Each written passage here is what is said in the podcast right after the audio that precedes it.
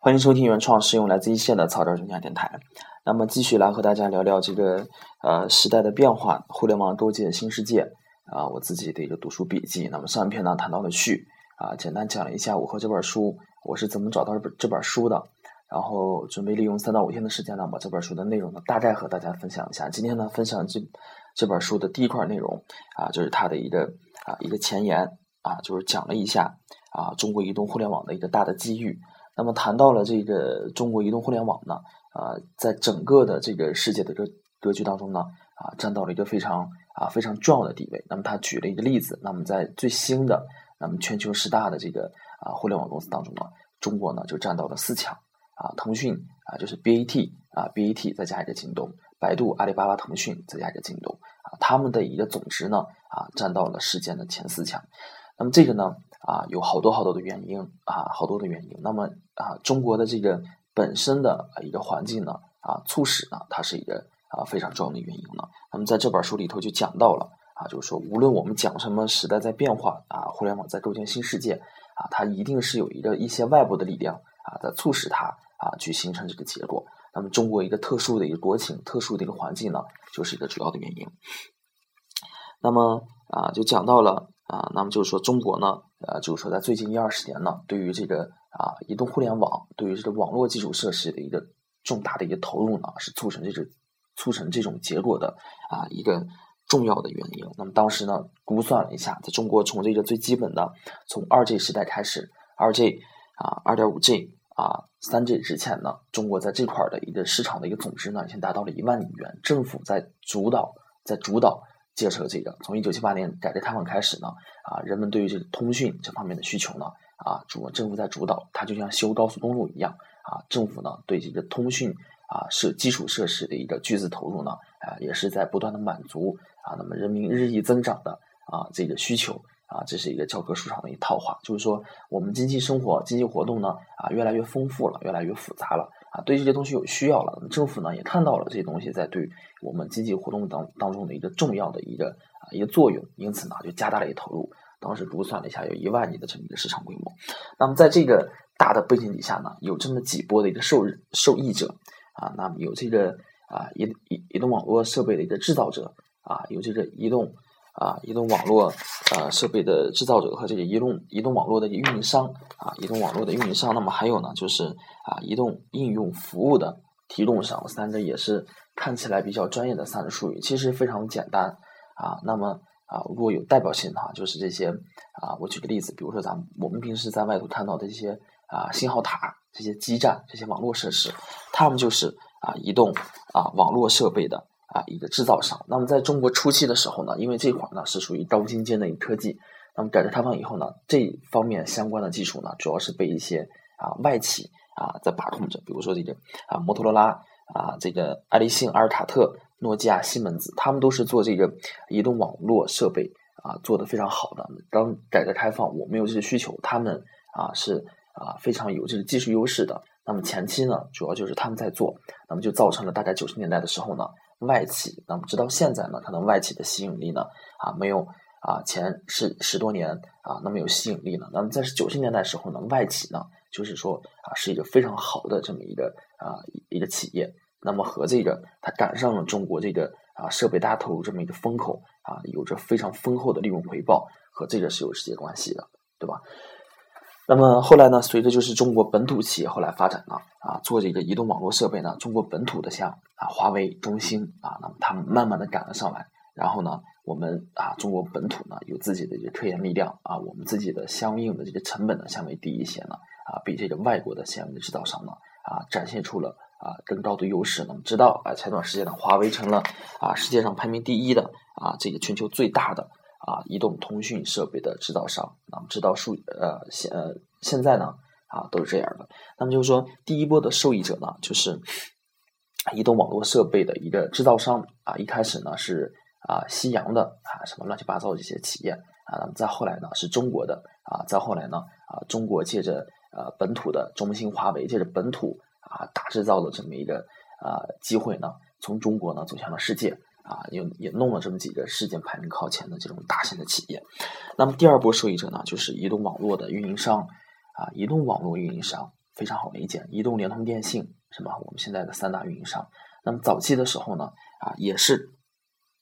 那么啊我们引入了啊这个，因为我们有这需求呢，我们就把这个啊从国外引进了这个移动的通讯技术。那么在一九九四年的时候呢，啊当时呢在此之前呢是一共只有一家啊移动通讯啊公司，叫做中国电信。那么九四年的时候呢，移动从这个电信分拆出来呢，啊当时呢在书中写到，谁都不会想到，那么在十几年以后呢，啊这个移动呢。会啊成长为一个庞然大物，庞然大物啊有几千亿啊美金啊的这么一个市值的公司。那么在目前的这格局来看呢，中国移动啊从用户数还是市值啊其在其他各方面，还是说我从一个小白用户的角度理解呢，中国移动啊仍旧是一个庞然大物。那么啊书中写到呢啊主管的政府部门呢啊一直在变啊从这个一开始的这个邮电部到信息产业部，再到后来的工业和信息化部。啊，那么从一开始呢，啊，这个不断的电信啊、联通、铁通啊、卫通啊，到现在啊整合以后呢，就现在啊剩下的三家啊，这个电信、联通和移动这么三家公司，再到最近一段最近几年呢，啊，国家开始把这些相关通讯领啊领域呢放开了，加入了很多的这个民营机构啊来搞这个啊这个啊移动的这个啊移动网络的运营。那么我们知道这个。阿里巴巴也在搞，腾讯也在搞，也有很大的呃这个迪信通啊、京东啊都加入到了这个行业当中了啊。但是呢，现在这个啊也肯定不如当年暴利了。那么这个呃第二波的受益者呢，就是中国的移动网络的运营商啊，都是本土的企业。那么这个第三波呢啊，这些受益者呢，就是移动应用服务的供应商啊，应用服务啊肯定不如现在这么啊种类啊。多样啊，这么花有这么多好的东西。那么在初期的时候呢，非常简单啊，是什么东西呢？啊，就是短信啊、彩铃啊，以及谈到的这个 SP。那么作为一个八零后呢，对于这个 SP 啊，这个呃，可能也是非常熟悉的。那么我记得当时在小的时候呢，啊，充这个腾讯的 Q 币啊，拿着电话打着，我记得是幺二多少来着啊，通过这个去充 Q 币啊，这个呢就是说腾讯和这个移动。移动网络的运营商联合去搞的这么一个服务，那么当时呢，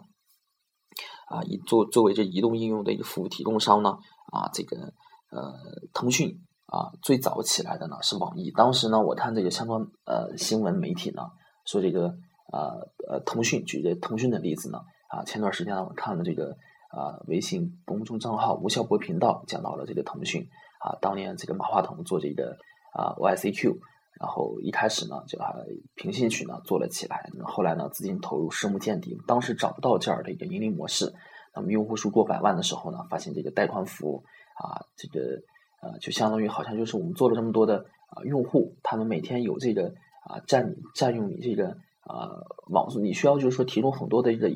呃服务器，但是你服务器的钱呢是一个无底洞的投入。当时呢就准备说卖给这个啊广东这个电信公司，说开价六十万。啊，当时电信公司说：“你这东西啊，小玩意儿，我自己也能做啊，价钱太高了啊。”当时没有卖。那么后来呢，他们知道说某一天呢，啊，他们找到了这样的一个盈利模式，就是说和这个啊移动网络的运营商呢签订这个 SP 啊，就是一个 SP 服务，就是说通过短信我们去啊发这个 QQ 消息，或者通过短信我们去开通 QQ 会员。那么腾讯呢啊，就是借着这个机会呢啊打了一个反噬，那么马上呢就营收见到了增长。啊，那么赶着呢，啊，他们存活了下来，那么紧紧接着呢，又接受了风投，那么度过了啊，二零零二年的这个网络的泡沫，网络危机泡沫，然后呢，才存活了下来，直到今天的发展壮大。那么腾讯呢，赶上了这样的机会，那么同样受益的呢，还有好多腾讯、阿里巴巴啊、网易啊等等有好多，直到今年啊，已经成长成为世界排名前十强的这样一个大型的互联网公司。那么作为第三波的受益者呢，哎，他们这个。啊，包括还有这个当年这个很很这个门户网站啊，三大门户网站，新浪、搜狐、网易啊，他们呢啊，就是通过依靠着这个移动网络的电信的一个增值业务呢，作为我们的一个主要的收入来源。那么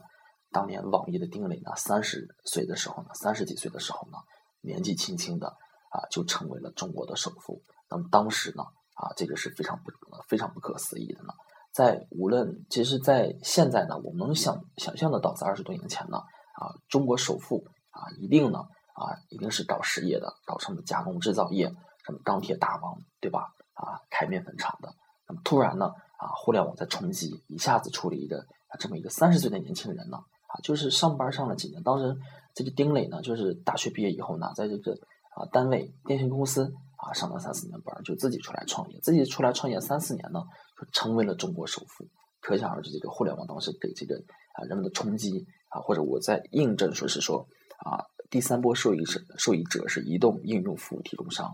当时是催生了啊网易的丁磊是中国首富。可想而知啊，站到这个啊中国大环境上，移动互联网在高速发展的这么一个大的风口底下，他们的威力有多大，对吗？有个首富产生，那么直到后来呢，基本上在十十几年以内啊，包括今天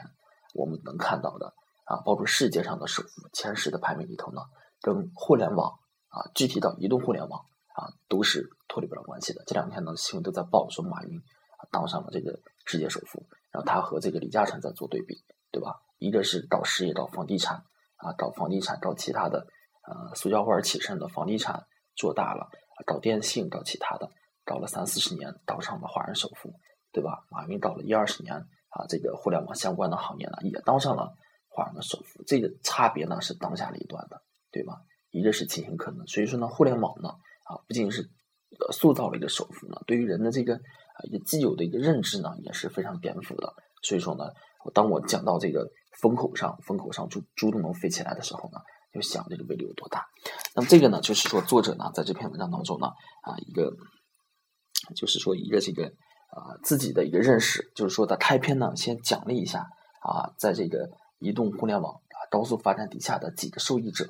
那么讲了三个受益者，一个是设备制造商、网络运营商，还有这个应用服务商。那么还有第四个，就是也是啊一部分群体啊不能忽略的，就是说这个移动终端制造商，对吧？我们可能说这四个名词啊听起来商商商商商，移动移动，终端终端服务，网络运营，感觉好像差别不大。所以说呢，我需要用具体的例子。移动终端制造商就是造手机的，对吧？无论是从国外的苹果，还是到最近啊崛起的啊啊这个这个怎么说呢？中啊中兴啊商联，对吧？中兴商联啊华中华商联，对吧？就这样的。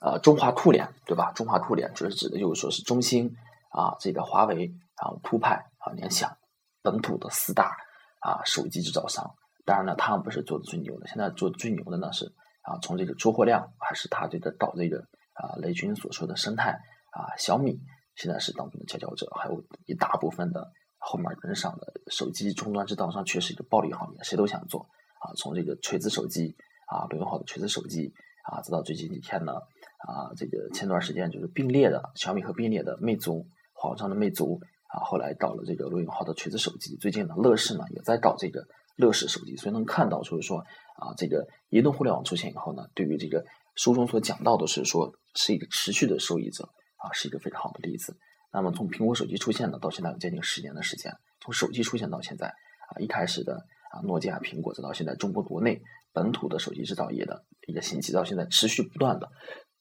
手机啊生产商的这个涌现呢，啊，印证了书中的这句话啊，手机终端制造商是。啊，这个移动互联网的一个持续的受益者。那么这个呢，就是作者呢在这本书《时代的变化：互联网构建新世界》当中呢，啊给的一个啊大概的一个背景的一个介绍。那么分析了一下天下大事，然后后面呢，然后开始了啊作者啊对于时代的变化个人的一个认识啊啊。那么这里呢，先做一下预告，大概是通过三部分：第一是科技啊在换代，然后第二部分呢就是科技呢。啊，就是说啊，延伸了媒介。那么第三部分呢，就是媒介更新了人们。大概通过这么三部分呢，来谈了一下作者自己呢对于啊这个啊时代的变化、互联网构建新世界自己的一些看法。